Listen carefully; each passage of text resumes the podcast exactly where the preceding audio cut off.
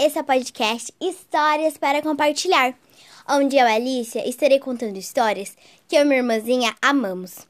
A história de hoje é Pedro Coelho, escrito por Beatrix Potter. Tradução de Eduardo Bueno, da editora Companhia das Letrinhas. Vamos começar?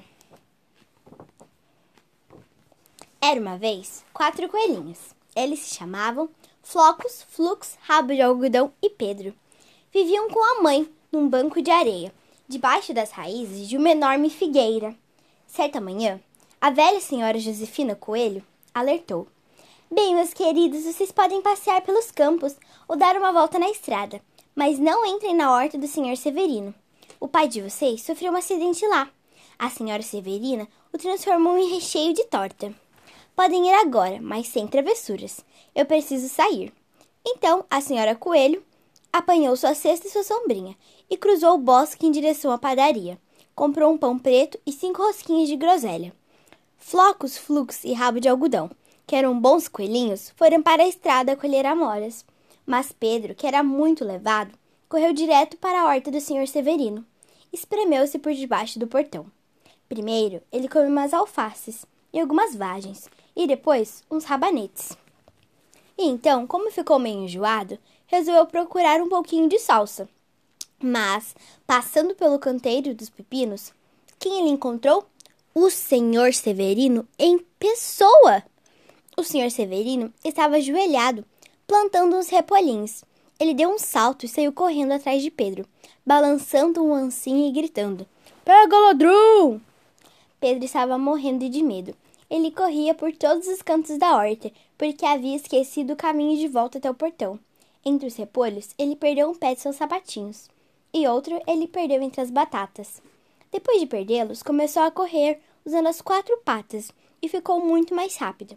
Achou até que teria escapado, se, infelizmente, não tivesse ficado preso numa rede do canteiro de groselhas, onde os botões de sua jaqueta se engancharam. Era uma jaqueta azul com botões de metal, novinha em folha. Pedro concluiu que estava perdido e chorou de dar dó. Uns pardais camaradas ouviram seus soluços, voaram até ele numa grande agitação, imploraram para que ele não desistisse de fugir. O senhor Severino apareceu com uma peneira. Ele pretendia jogá-la sobre Pedro, que conseguiu se esquivar bem na hora, deixando sua jaqueta para trás. Ele correu para o depósito de ferramentas e pulou para dentro do regador. Seria um esconderijo perfeito se não tivesse tão cheio de água. O senhor Severino tinha certeza de que Pedro havia se escondido no depósito de ferramentas, talvez debaixo de algum vaso de flores. Começou a desvirá-los cuidadosamente, olhando embaixo de cada um. Dali a pouco, Pedro espirrou. Ah, tchim! Num segundo, o senhor Severino estava atrás dele. O senhor Severino tentou pisotear o coelhinho, que saltou pela janela derrubando três vasos de flores. A janela era pequena demais para o senhor Severino, que também já estava cansado de correr atrás de Pedro. E então ele decidiu voltar para o seu trabalho. Pedro sentou-se para descansar. Estava sem fôlego e tremendo de medo. Além disso, não tinha a menor ideia do caminho que deveria seguir. Como se não bastasse, estava todo molhado, porque havia se enfiado naquele regador. Pouco depois, Pedro começou a perambular pela horta, dando uns pulinhos sem muito entusiasmo e olhando para todos os lados. Ele encontrou uma porta no muro, mas ela estava trancada e a fresta embaixo era estreita demais para um coelho gordinho passar. Uma velha camundonga passava correndo de um lado para o outro, pela soleira da porta, carregando ervilhas e feijões para sua família no bosque. Pedro perguntou qual era o caminho para o portão, mas a camundonga tinha uma ervilha tão grande na boca que nem conseguia responder. Ela só balançou a cabeça para dizer que não sabia. Pedro começou a chorar. Então ele tentou achar o caminho cruzando a horta, mas foi ficando cada vez mais perdido. Dali a pouco, chegou ao laguinho onde o senhor Severino enchia seus regadores. Uma gata branca observava os peixinhos dourados. Ela estava sentada, imóvel, como uma estátua, mas de vez em quando a ponta de sua cauda balançava. Pedro achou que era melhor ir embora, sem falar com ela. Seu primo, o coelhinho Benjamin, já havia contado para ele algumas histórias sobre gatos. Então, ele deu a volta na direção do depósito de ferramentas, mas de repente, ali pertinho, escutou o ruído de uma enxada raspando o solo. Ele se escondeu entre os arbustos.